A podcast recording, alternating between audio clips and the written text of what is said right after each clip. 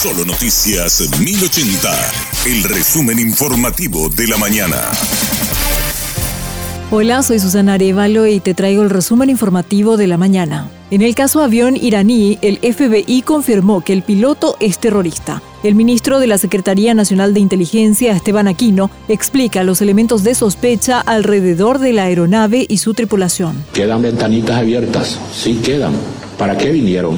¿Era una operación de, de, reconocimiento o no? Normalmente esta aeronave en el pasado se dedicaba a transportar armamento y tecnología a Siria. Desde Siria ingresa al sur del Líbano y en estrecha dando apoyo y soporte al Hezbollah. El Poder Ejecutivo presentará denuncia ante la Fiscalía por el caso del avión iraní. Ante la inacción del Ministerio Público, la Secretaría Anticorrupción realizó una investigación y reunió elementos que ameritan una indagación penal. El ministro René Fernández indicó que la denuncia es contra personas innominadas, pero son varios los elementos que deben servir de punto de partida para una investigación más profunda. La información preliminar que tenemos recabada desde que tomó Estado Público este hecho, hemos solicitado informes a varias instituciones que pertenecen al Poder Ejecutivo y con las conclusiones preliminares a las que hemos eh, arribado y comunicado y consultado con el señor presidente de la República, él ha dado la instrucción de, formular una denuncia en la brevedad posible, teniendo considera, consideración la gravedad de los hechos y la necesidad de la profundización y el esclarecimiento de las circunstancias que rodearon esta, esta operación eh, que tuvo lugar en, en Alto Paraná. Los tipos legales que estamos mencionando son asociación terrorista y financiamiento del terrorismo. Luego del anuncio del Poder Ejecutivo, la fiscal general del Estado, Sandra Quiñones, anunció la apertura de una carpeta de investigación para determinar si hay o no causas penales en este caso.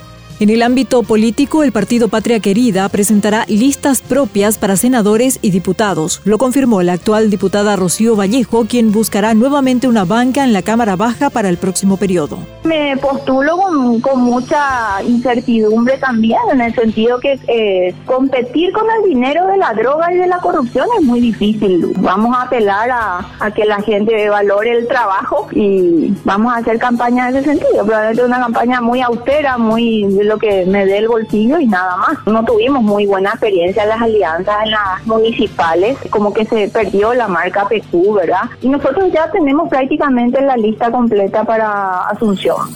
Vamos al interior del país, donde un temporal causó destrozos en la ciudad de Acaay, departamento de Paraguarí. El fenómeno, que incluyó la caída de granizos, afectó a por lo menos 200 familias, según el reporte preliminar. La tormenta destruyó varias hectáreas de cultivos de tomates y locotes.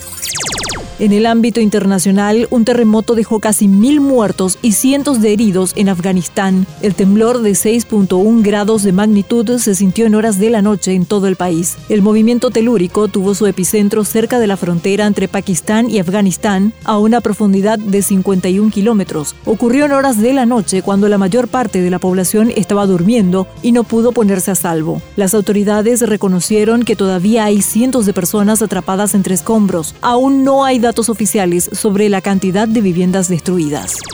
Este fue el resumen informativo de la mañana. Que tengas muy buen resto de jornada. La información del día aquí, en Solo Noticias 1080.